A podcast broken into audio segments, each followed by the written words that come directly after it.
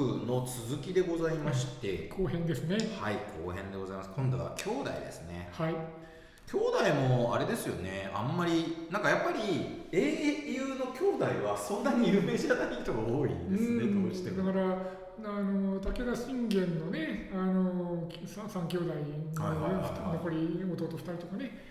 その辺で、まあ、あの有名な人もいるけど信長の場合はそういう人はど信長がすごすぎたのかああんまいないあんまっていうか全然いないですよね。ーちょっと見ていきましょう。はいまずは、えっと信長や信長長なんですけど、信長より年上の、うんうんまあ要するに諸子なので、うんえー要はメインと扱われなかったということで、信弘ですね。ええはい。えー信長よりまあ56歳年上だったんじゃないかと、まあ、言われてますけど、えーお母さんが、まあ、あの名前も残らないような人だったらしいので、まあ、信長は長男後継ぎとして、えー諸子と、まあ、諸子っていうのもねあの実際にその感覚としてどうだったんだろうと思いますよね。て厳密な定義で言うと、要は奥さんじゃ正式な奥さんじゃない人から生まれたのが、まあ要は妾腹なんて言い方しますけど、それが諸子じゃないですか。まあ性質以外はあの着手以外は、まあ、みんな諸子なんだけど、まあこの時代だと名のある側室から生まれても、まあ着手扱いをしてたっていう。うん、ぐらいな感覚だったんでしょうね。でまあ、この信弘さんは、まあうん、諸子として生まれて、えーで結構ねそんなにあの、うん、使えない感じもなく、はいはいはい。えー無無難にこう、えー信長よりもまた年上なのでお父さんの信秀に、まあえーついていろんな戦いを、えー言ってたらしいと。ただまあちょっと残念なのはあのーえー、1549年ですよね、えー今川勢との戦いで自分の、えー安城城が、はいはいはい。えー陥落して、えー切腹しようとしたんだけど捕虜になこれにさ今川の捕虜になっちゃったう。なるほでここで出てくるのが、まあ、家康で。ど。なるほど、交換になるわけですね。であの捕虜交換ということで戻ってきちゃった、これもなかなかあの切ないた立場ですよね。かっこ悪いですね、ね。でしかもそそこであのじゃああのどうなったのかっていうとこの後信長に逆らって。えで美濃勢と、えー計らって信長に謀反を企む、えはい。えーし企むたえー企むんですが察知されて撤退 つまり戦ってもいない、やり方もいないんだ。えーかっこ悪いですね。まああのななんとか言うとも許されたらしくてうんその後はあの特に信長に逆らうこともなく、えー務めたとはいはいはい。だからまあうんで一応年上なんで一門衆のある程度ままとめ役みたいなこともやってたんじゃない？にな立場でもあったんじゃないかなというふうにも言われてますね。なんだけど、まあ、結局最後ははい。戦死なんですね。でこれがな伊勢長島。伊勢長島っていうのは本当にあの尾張と伊勢のもう国境にある、うん。まあえー港の近くの町でありましてここにあの一向宗が非常に多いと、まあ、お寺要するに、まあえーお寺町門前町みたいなねところで非常にお寺の力が強くてそこにモットがいっぱい集まって結局いあの一向宗徒として、えー独立国みたいになっちゃってる。それがもう信長のもう本国の尾張のすぐ近く近くというかにあるわけですよね。足元に常に、うん。あの反乱というかこう危険なうんところがあるわけでそれをはまああの必ず打ち果たしたいところなんだけどうん。ずっとそれが長引いてたと。長島の一向一揆ってねずっと信長が苦労させられたっていうイメージありますもんね。ゲームとかでもね、うん。うん。常になそうそうそうそう。何かっていうとこうなんかなんか謀反が謀反というかね謀反とか反乱とか起きるところの一つですな。もう民中上がってても あのガッて反乱を起こすそうですからね。民民中上がってても一向一揆。やっぱ宗教はねそういうのとはまた別にもうなんかわけわからんところでって言ったら宗教されてということで、まあ、信弘は1574年討ち死にをしたということなんですけど、はい。子供がいて、ええ。娘さんがいて、はいはい。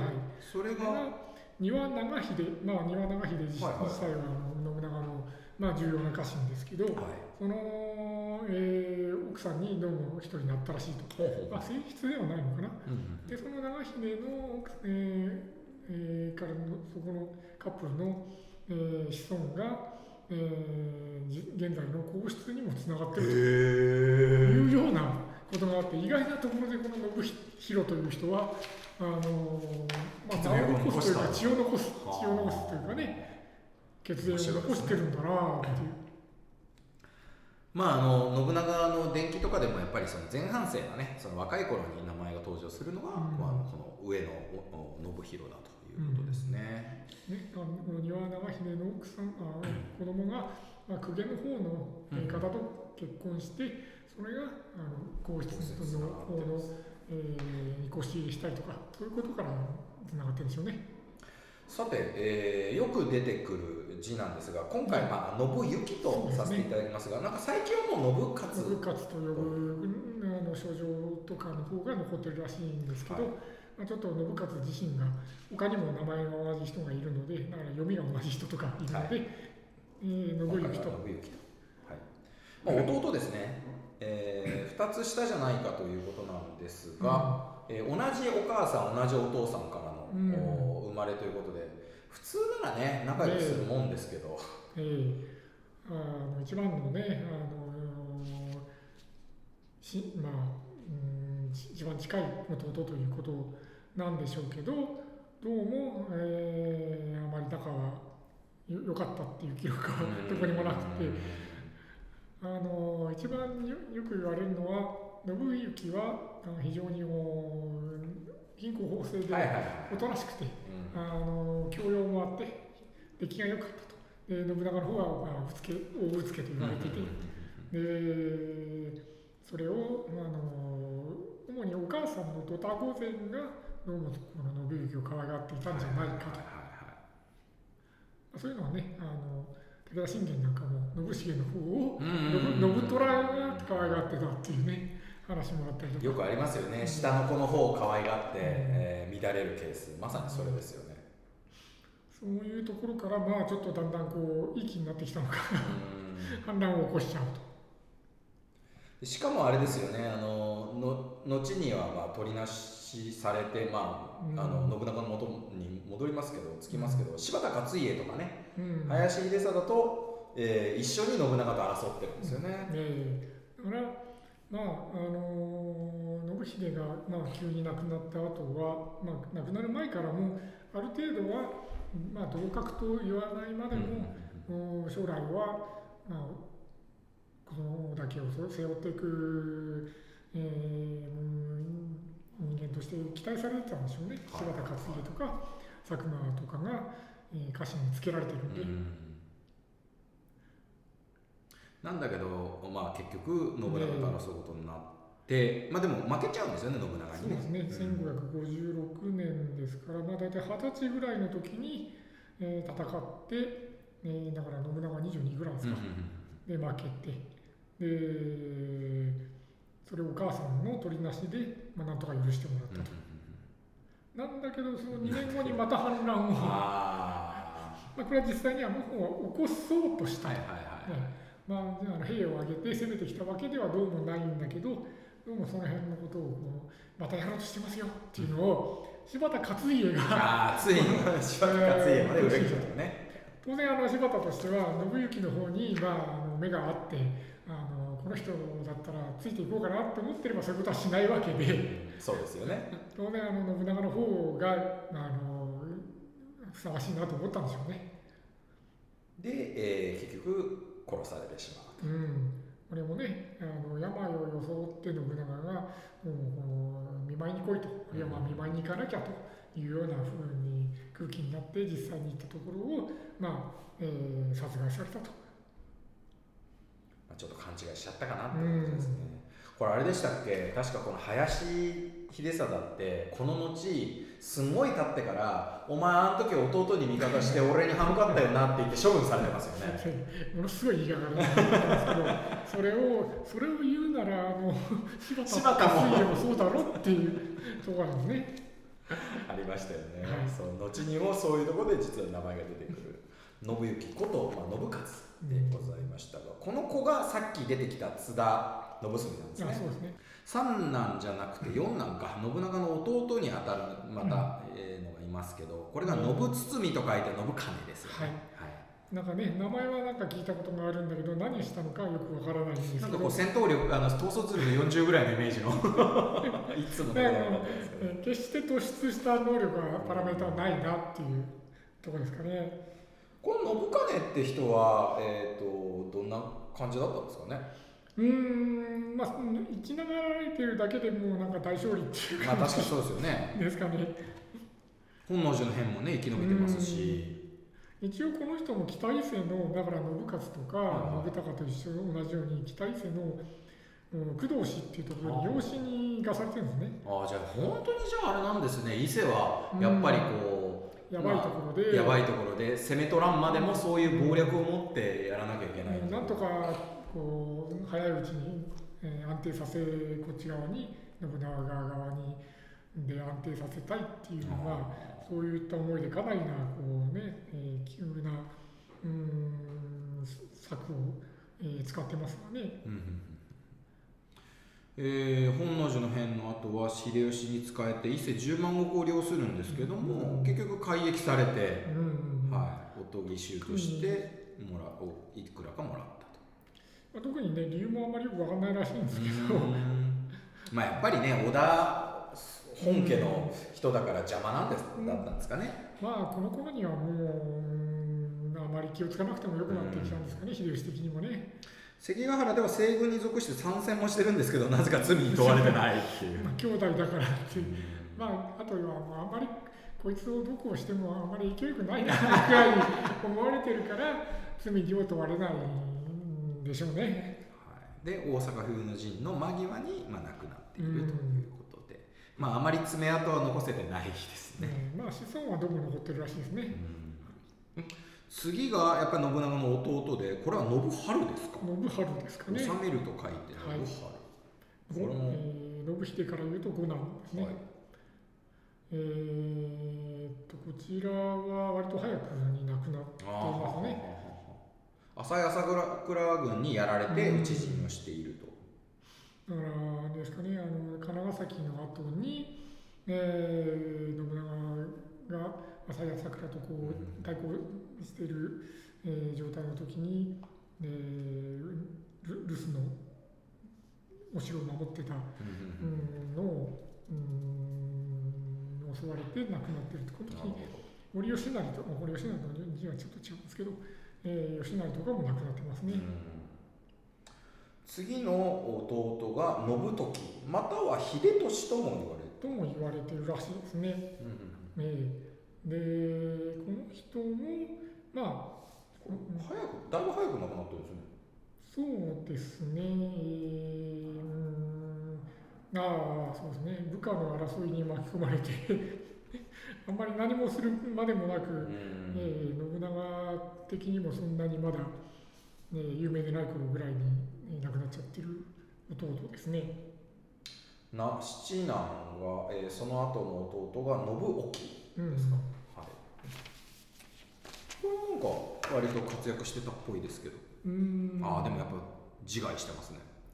ああそうですね、まあ、これあの信長包囲網とか言われてる、あえー、非常に信長的にもまだ、えーピンチの連続だった頃に、さっきの、まあ、うんあのえー、信春なんかもそうですけど、浅井軍とか、浅井朝倉軍とか、えー本願寺の一向宗軍とかと、長島の一向一揆軍とかね、うんうんうんその辺と戦って死ぬ人も多いですね。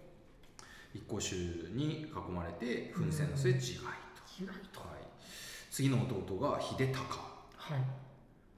ドタ御前の子供ではないかというないかということですから、ちょっと。これ情けかすげえ悲惨な殺され方してません？ああ、そうですね。はいはい。この人はちょっと、その意味で有名なんですけど、はあのまあ、この秀隆自身は一人で、えー乗馬して、えーまああの歩いて歩いてたっていうかね、はい乗馬してた。ででそれとそのその時にたまたまあの信長から見るとおじさん、うん。まあ、要するに、まあ、あのの信次が、えー、川が川狩り川狩りっていうのは、まあ、川でまあ魚を取ったりすることですな。まあ川遊びですな、えしてた時に、まあ、無断で前を取り過ぎたと。はいはいはい。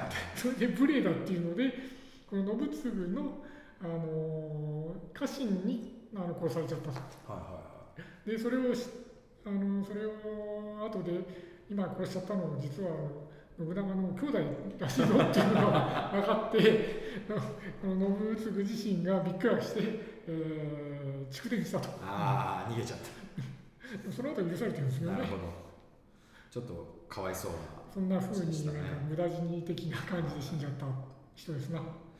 次の弟は織田秀成。秀成ですかね。これも一向一揆ですか。う一向一ん。揆と戦って討ち死にと、で織田家のあの、しえー着流じゃない織田の兄弟とかは、まあ、津田姓を名乗ることが多くて、であのさっきの津田信澄なんかもそうですけど、はいはいはい。この人もまあ津田信成と名乗ったんじゃないかっていう、えーしなんか資料もあるらしいですね。これ津田家っていうのはどこから来てるんですか？織田家のこの諸流の一つに、まあ、津田さんがいて。諸諸諸領がが津田っていうところの諸領を持ってたところから、まあ、本姓は織田なんだけど、まあ、本姓っていうかねもともとは織田なんだけど津田って名乗ってその辺から津田姓を名乗るのが始まったっぽいですな。そうですね。ということで秀成も長島の一向一揆と戦っている時に討ち死に鉄砲で殺されたと、戦場で死んでますね。いっぱいいなくなってますねでつ次の弟が信輝はい。はまあ、もうこれだけでもう10人、10いなんですすごいねね。だから親父がすごかったんですね そうですね。うんこのぐらいになると信長ともだいぶ年は離れていて、そうですねあまりこう信長と一緒に戦いに行ったりするような、えーもう年齢的なところもなく、はいはい。これから信長の息子もそうですけど、本能寺の変からぐらいしかまあやっぱり。記憶がないっていう人になってきて、まあ、本能寺の変の後は、えー、おいである、えー、信勝に、えー使えたと。老いだけど年は上とかなのえー、1号46ですからね、信勝よりは10歳上ですね。ああだから年下の年下の老いにやっぱり10歳の年下の上に使えたという、まあ、そのぐらいのポジションになっちゃうんですね。小牧長久手の戦いでひ捕虜になると秀吉方に囚われるんだけど許されました ちょっと情けなかったけど、まあ、そその後も信勝にはどうも使えて、ずっと使えてたらしいと。その次が有名な裏臭い。織田長政。ですね長政はですね。えーでまあ何が有名っていうとまあ有楽町の名前のい、そうですね。が元になったと東京の、はい。でこの人は茶人なんでしたっけ？何なんでしたっけまあ、風流人ですよね、まあ、茶人あるいはまあ歌を詠んだり、はいはいはいまあ、その辺ぐらいがこう当時の風流人のまあこうなさる、えー粋なことで、まあ、芸術あとはまあね芸術家としてのまあ腕も良かったんでしょうね。っていう一方で実は結構あの、うん。バトルにも参加してるという、ねえ本能寺の変で、えー二条新御所にいて、まあ、要するに信忠と一緒にいたと。ね、なんだけど、まあ、どんどんこううまく脱出したと。まあ、一説によれば、まあ、女の着物をかぶったとか、女の変装をして、まあ、すあの、うん、逃げたんだけど、信忠にはなんかあの、えー、切腹しろ、切腹しろって言ってたらしいですね。だから、こんなところで、あの、へ変なえー振る舞いをして、えー捕まったりしたら恥だから、うん、切腹したらぐらいなことはどうも言ったんじゃないかみたいな説もありますね。なるほどでも本人はそういうことをして、まあ、あの逃げ延びたと。残ってると。まあ、生き残ったもん勝ちだなっていうことですね。関ヶ原では東軍に属して、えー小勢ながら戦ってるんですね。そうですね。うん。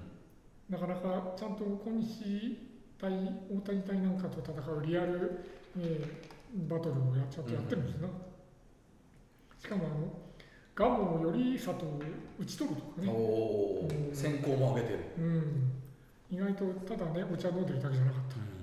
お茶立ててるだけじゃなかった。ところが、えーまあ、その後はいわゆるあの大阪の時期でもねいわゆるあのよくうー淀殿とかと一緒に、あの描かれることが多いですけど大阪型に近い方で場内にあったんだけど戦う前にうまいことこれも逃げて、ええ。これもねだから本当に大阪型の方にこう心を寄せてたというよりはもう家康のスパイだったんじゃないか説とかね。そういうのもあるので、まあ、うまくまあ立ち回って最後は逃げて、えー命を長らえて最後はまあ悠々自適に過ごしたっていうような、まあ、ある意味勝ち組ですかね。本当勝ち組ですね。うん、またその子孫は、えーこれ柳本藩でですすかかね。の一万石、うん。えー明治まで続く家になったと、まあ、周りがね死んでる中で、うん、小粒ながらね、うん。えー大名として残ったと。勝ち組ですね。はい。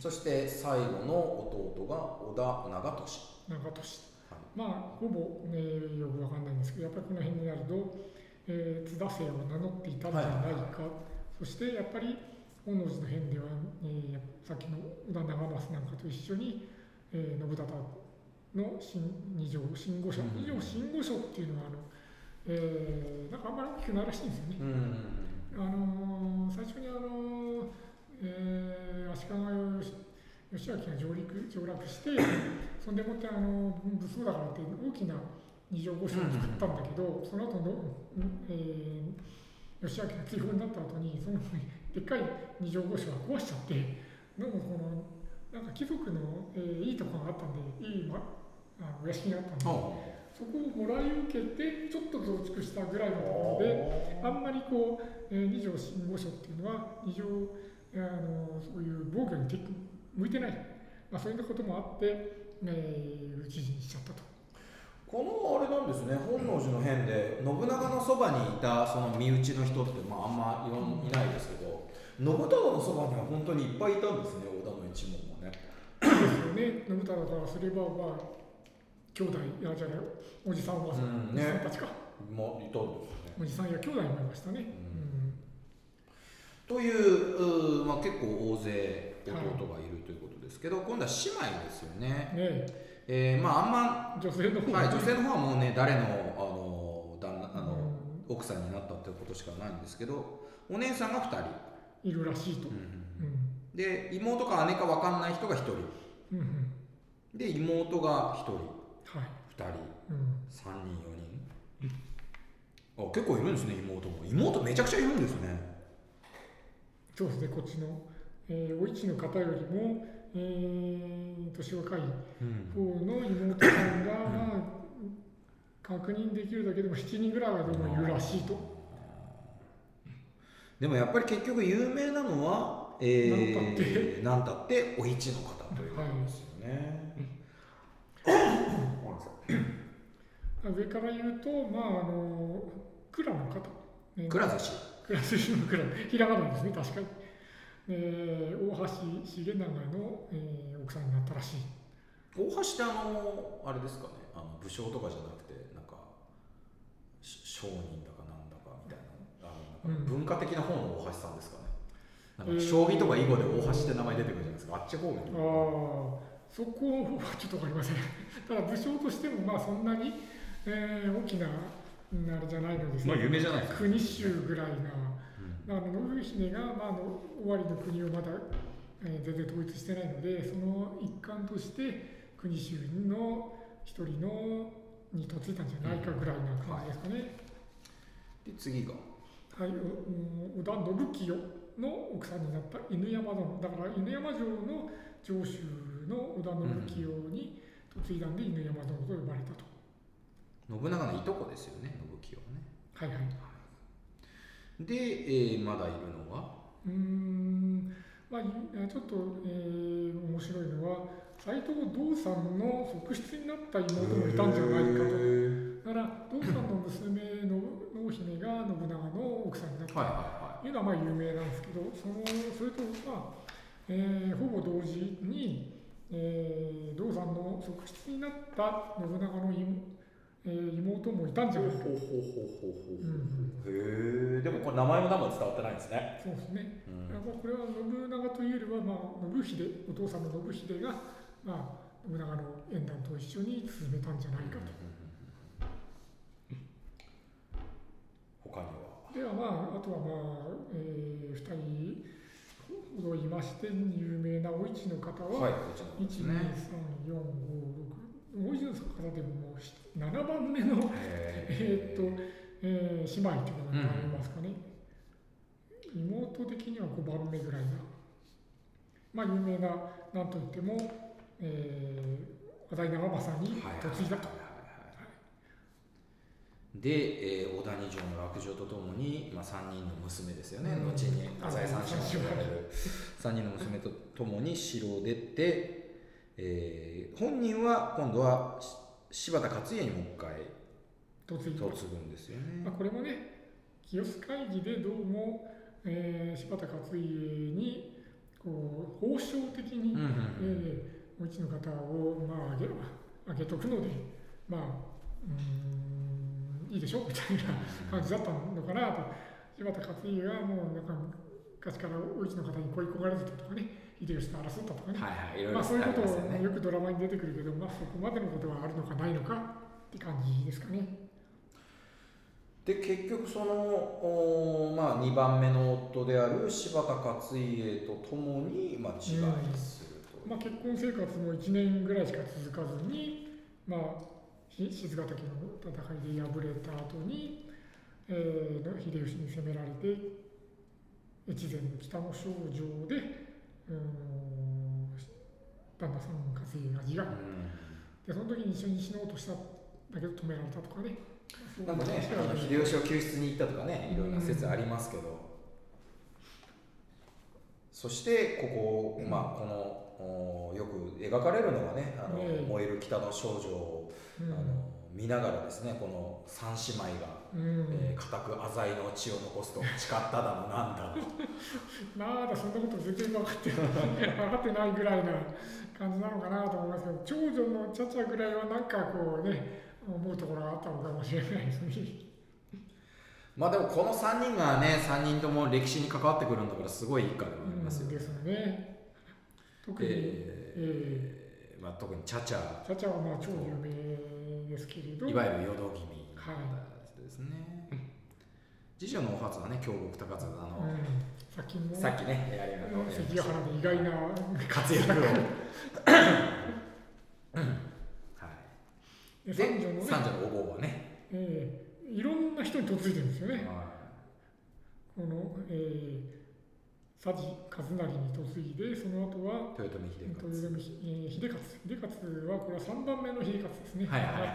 えーお姉さんの、えー、ひ秀吉から見るとお姉さんの、えー息子と 多いですね。だけど秀,、えー秀勝が、ね、病死しちゃったんで、あの秀忠の徳川秀忠の、えー、正室になったと。姉さんにおでね。うんえーで、このお坊の子孫は、えー今のね、天皇家まで。はいはい。はい。大正天皇の、えー奥さんになったと子孫が。すごいでってすね。いうことで、いろいろとこう織田の血が入ってるんだなということですかね。もう織田なのか浅井なのかわかんないですけど、血が完璧に入ってますね。全くはいで、それ以降も、おー妹がいっぱいいたと。ねえもうこの辺になると織田信成の奥さんになったり織田信長の奥さんまあ要するに一門の中で結婚し合ってるなっていうぐらい、まあ、血を固めるぐらいなとこですかね。ということで、全部で 分かってるだけで、1、2、3、4、5、6、えー、14人ぐらいいましたっけ？7、14人ですね。はい10人の妹。妹妹やお姉さん姉妹だけで14人っていう、すごいですね。えー誰が誰やら分かんないんじゃないかと思いますよね、ここまで来るとね。っていうふうに今の感覚だと思うんだけどどうなんですかね。まあやっぱ当時は違いましたかね。さあそんな、えー、兄弟を扱いましたけれども、今度は、えーと、一問集をちょっと何かピックアップしたいと思いますが、はい、まああの有名なところで言うと、誰ですかね、まあ、大体じゃあ兄弟でもなく子孫でもないというなると大抵はおじさんですね。そうですね、えーえーえー、親父の兄弟と。うん。まあ、みんなほぼがそうなんですけどその親父の兄弟のまあ息子。要するにいとこも大体ここら辺に入ってくるんですね。だからおじさんかいとこがここで、えー、で一応信長と関わりがあった人だけを、まあ、挙げてるんですけど、まあ、上から織田信正がおじさん、で本能寺の変までは、ね、生きてたんですね。だからおじさんでまだ本能寺の変のところまでいたんだから長い人はねえー、信長は50ぐらいだから、えー、70ぐらいですかね。でその後はまあどうもこう髪をまあ、そっち下ろしちゃってっていうかそっちゃって剃髪して、はいはい、えー、出家した、うん、あとはよくわからない。で次が信真、うん、やっぱりおじさん。と書いてね。はい。不思議なことに孫娘。娘でもなく孫娘が福島正則にどうも嫁いでるらしい。ほうほうほう。そんなつながりが。うん。ででさっきの。ああはいはいはい。信長の弟をブレ打ちしちゃった。ブレ打ちした。した方のえー、の織田信次おじさんなんですね。だから信長よりも年上は上なんだけど、えー、信長の弟をしかも部下もブレ打ちしたんででビビってあの逃げちゃったんだけど その後どうも許されてあ許されたんですね。長使えてたんだけどこの第三次長島攻め要するに今伊勢長島一向一との戦いで、えー、討ち死にしたと。これこの後山ほど討ち死にしてる長島攻めで討ち死にしてる人がいるんですけどこれ何かあったんですか？これ。そのうちの一人ですよね。だからこの長島特に第三次っていうのはもう最後の、うん、えー、長島攻めで、はいはい、えー、信長がもうあの長い一個生き勢を相当追い込んで、もう降伏しろと、うん、で降伏するなら命を助けると言って、えー、それに応じて開場して、えー、出てぞろぞろ出てきたレンジャーの一向一奇襲を、えー、周りから鉄砲を打ちかけて あの、えー、虐殺しようとしようとしたっていうかしたところそのうちのなんかこう、えー、気骨のある連中がですねもう死に物ぐらい、まあ、実際捨て身ですよね、うん、えー、になってあの突撃してきたと。その突撃によって あの大きな犠牲が。えだからこんなに身内ばっか死んじゃったわけですね、ね、ですから幸福を、えー、素直に受け入れて、えー、いればこの人たち死なず済んだ可能性が、えー、高いです。大と。わおそれ聞くとつらいな。ある意味信長のせい。信長のせい。ですかね。他の親親父やの字で言うと、まあ、稲葉山城攻めね稲葉山城攻めで死んでる信康。信康、うん、ねおじさんですね、はい、でその子が信清。ね。これさっきのあれですねお姉さんと結婚した信清ですよね。そうですね、うん、えー、だからえー、いとこでもあり、えー、お姉さんと義理のお兄さんでもあるっていうことですかね。一時期は信長に仕えてたんだけど、まあ、いつの間にかこじれて、で、武田側にあのどうも、えー、寝返ったというよりも、まあ、一方的に逃げてって言ったらしいと。寝返ったっていうほどじゃないのは、向こうに行っても特にその後の 扱いい扱いされたわけではなく記録に残るほどのあの何かがなかったっていうことなんでしょうね。でその信清の子はでもあれなんですね。信長のところに残ったんですね。うんうんいと、うん、そうですね。いとこにあたる、えー、信正、まあえー、津田姓を名乗ってますけど、はい、えー、ずっと仕えていて信長が、えー、亡くなる、えー、本能寺の変の時には安土城にいたと。ほうほうほうで留守居役だったんだけどまあだからあれでしょうね、えー、明智うん光秀に城を明け渡して、えー、信長のその西条西西条とかをまあ保護してでそのでそういうまあ役目というか務めは果たしたんじゃないでしょうか。後秀吉に仕えてなんとなぜか結城秀康。ほうほうほうほうほう。あれですかねやっぱりその秀吉にあの養子に入ってたからの関係なんですかね。だから関係があったのかもしれないですね、秀吉に仕えてた時期があったので、うん、でそのまま、えー娘さんが秀康の側室にもなっているへえじゃあもうかなり結城秀康にがっぷりで。越前松平家のまあ重心になったということでしょうね。うん。はい。でさっきの、えーっと信清と同じ信康の子がまだいるんですね、ぱりいとこですけど、えー割と早いうちに、えー信長の身の攻身の攻めで斎藤軍、まあ、斎藤義達とか、はいはい。えー辰興とかの軍と戦って討ち死にと、はい。でまた別の叔父ですけど信光ですうね、ん、割とこの辺はあの初期の話に出てきますよね。そうですね。ゲーム的にあるいはまあドラマ的にもねちょっと関わりがちょっと強いというか。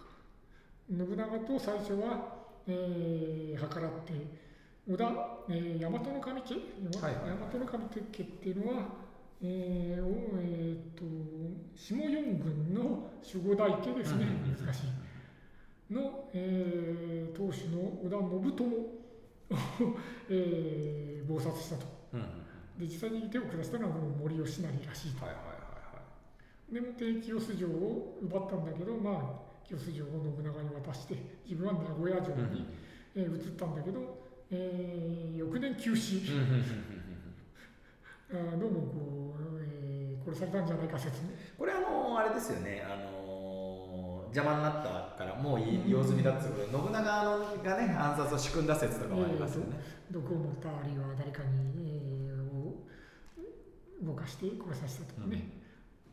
実際亡くなっているということですね、うん。はい、でこの信光の子が2人とうんうんいるんですけど、この2人が2人、えー信成と信正なんですけど、2人ともさっきのああ第第三三次次長島討ち死にと。だから一文衆がちょうど守ってた砦というかね、うん。まあその長島を囲んでたわけでしょうね。で、えー前回お話に出ましたかね。はい津田信澄ですね、は、えーさっきの本能寺の変の後に信孝に単に、えー昔謀反を起こした信行の子泥っていうそれだけで、殺されちゃった、えー殺されちゃったと。なんともはや。で、えー次があー信？信門ですか？信金か信門ですかね。信かうん、信金か。包みじゃない方の信金はいですね。はいはい兼用の兼ですね、は本能寺の変の後、まあ信孝の方に今度は従ったと。で信孝の方は、えー、静ヶ岳の戦いの後に、まあ、あの切腹しちゃってうん。滅んじゃいますから、この人もどうも殉死したんじゃ。追い腹を切ったってやつですな、うん。なるほど。さらに、えーこれ信張でいいんですか？信春です。信春ですか？ね。ね。でこっちは逆に信勝に仕えたと。はははだから、まあなえー流れたんでしょうけど、そ特に、えー記録もないと。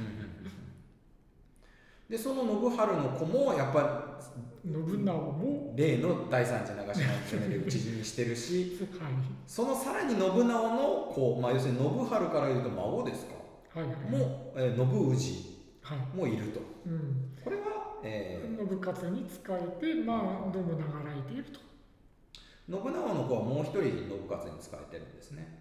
ですね。ただ、達忠た、ただ立つですね。あ忠達かへこれだともう信も長も信も長も入ってないですね。えてかだんだんこのね信の字がゲシュタルト崩壊してきてるんですけど私。大丈夫かな。で、えー今度は織田忠宏です貞弘うん。ね、ちょっと毛色が変わって、えー、終わり伊勢の神家の方の、だから信長と直接の地図にはあの近縁ではないと、うんえー、伊勢の神家ですね。これあれですね。前に出てきたえっ、と。あ、そうそうそう。えー、お通夜のお通夜の方の話が出てますね。と、えー、武田側の武将の、えー、秋山虎信うんうんうん。婚姻を取り持った。あその例のね。やってきた時に まあ、直接はね、あのえー、妹とめとったわけでもおばさんをめとったわけでもないんですけど、そこのことでちょっと歴史に、えー、記録があると。なるほど。なんだけどその後、まあさ,、えー、さっきの話にも出てきたように結果的に人質になっちゃった信長の五男うんうんうん。が、えー、甲府に送られちゃったりしたことでのも信長の、えーお怒りを買ったのはいかはいはいで、何しとんねんこら追放されたか、まあ、殺さ殺されちゃったんじゃないかなと。ただ、もしかしたら、その甲府に、えー、甲斐の方に送られた、えー信長のご覧と一緒に、一緒にっていうか、の方に、えー蓄電して、ほうほうほう甲斐の方で暮らしたんじゃないかな、説も。まあ、いろんな説があるぐらいうんうんうんの不確かさな感じの人ですかね。全然わかんないですね。ね。はい、そしてこれなんて読むんですかね。えー、信和ですね。信和。信和。一のえ一とー、一の旧いう意味ですね。字みたいなはいですね。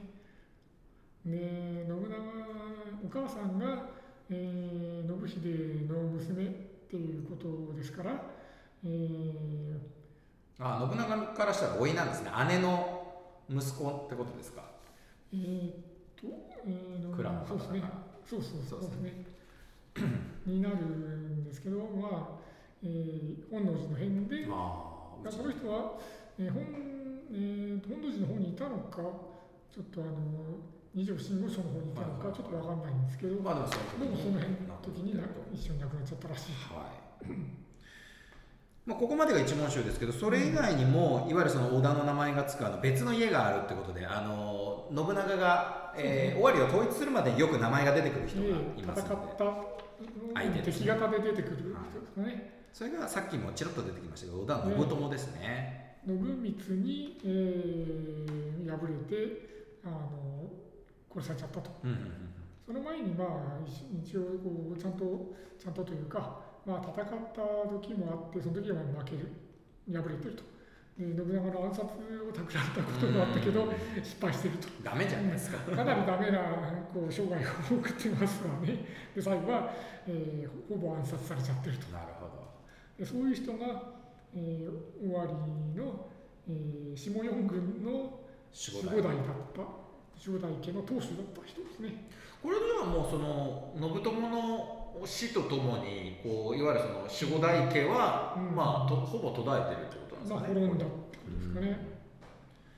でもう一人ちょっと今回取り上げてるのがこれは信方でいいのはい。織田信方。これは誰ですか、あのーさっきが信友が下四軍の守護代の、えー当主。でこっちの信方は上四軍のつまり、えー残り半分の、はいはいえー守護代である、えー織田伊勢の神家。うんうん織田家がいっぱいあるんですね。伊勢の神家の、えー当主だったんですけどちょっと弟と、えーまあ、嫡男だったんだけど弟と家督を争ってるうちに、えー逆にあのお父さんや弟を追放しちゃった。なるほどなるほどだから自分が追放されるか、まあ、もう相手を追放するかの、まあ、どっちかですね。なんだけど結局？結局、あの例の、えー弟えー信長の弟。信長の弟の信行と、はいはいはい。なんとここで信行と計らって、えー、競合して信長に対抗すると。まあ、直接戦ったりとか、えーしてる、えーところも、まあ、そういうところも特にないまま信長の方に自分の城を包囲されて、えー命を助けたるからっていう感じで追放されて 不思議なことにその後、えーあの土佐の、えー山之内家、はいはいはいはいはい。えー秀吉の,、まあ、あの部下の山之内和豊ですね。あれですね。内助の功で有名な、ええ有名な。になぜか土佐の方に行って、へえーどうーも山内和豊に仕えたんじゃないかというせ、えー説もあると、面白いですね、えうん。ーでまあ、200国っていうからかなりこう小国で。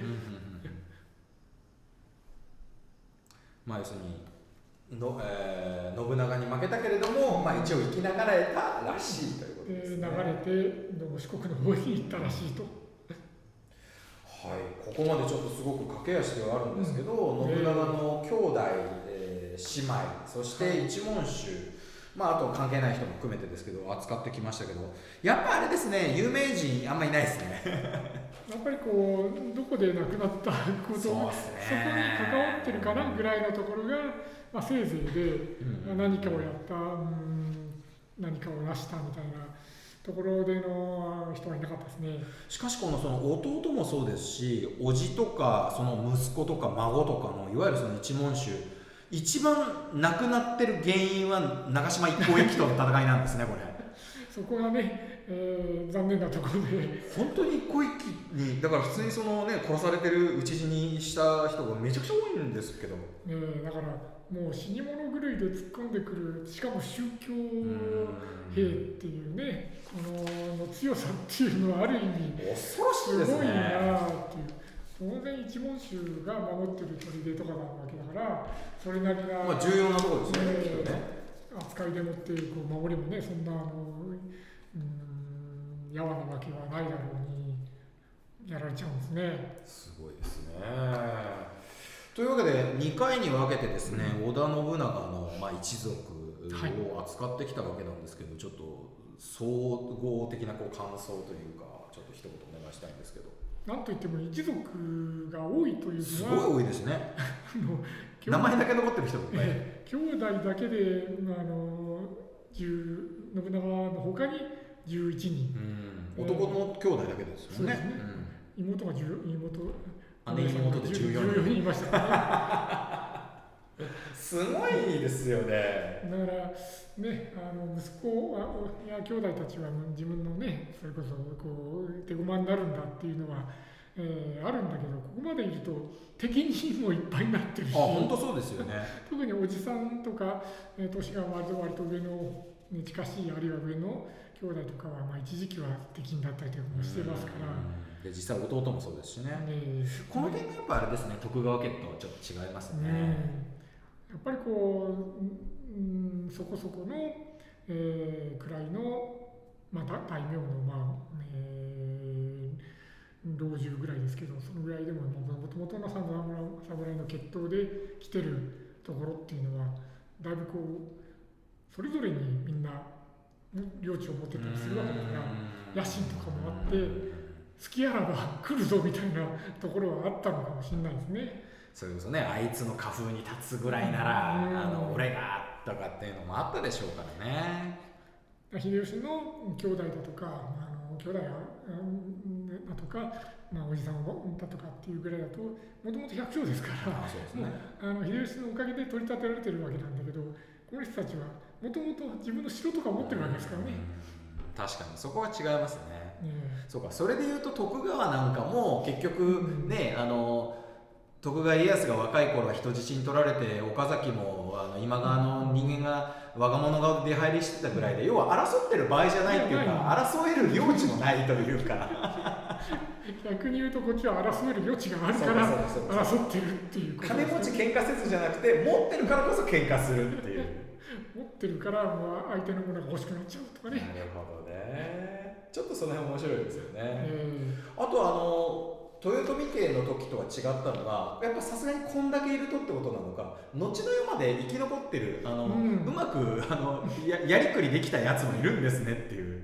なんとかねあの名前は、えー、なないもののどうも子孫は、えー、その後も江戸時代とかね明治まで続いたとかそれこそだってもうやり口立ち回りがクソ下手なこの信勝だってね。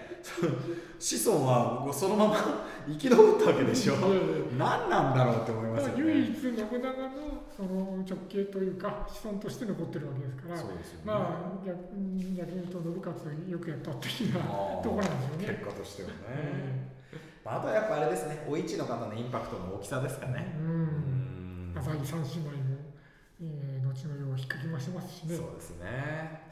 ということでやっぱりこの三英傑の、まあ、トップバッター織田信長やっぱりその周りの人も何のかんので話題は豊富だったと。いうことで数もそうですし、えー、見ていくだけでちょっとねいろんなことが分かった気がしました。はい、えー、皆さんもよろしければこんな人がいたんだということをね私たちのトーク以外でもまた改めて知っていただければなと思いますはい、はい、ということで2回に分けて、えー、織田信長やってまいの一族かやってまいりましたけど、えーどうだったでしょうか、えー先生ありがとうございました。ありがとうございました。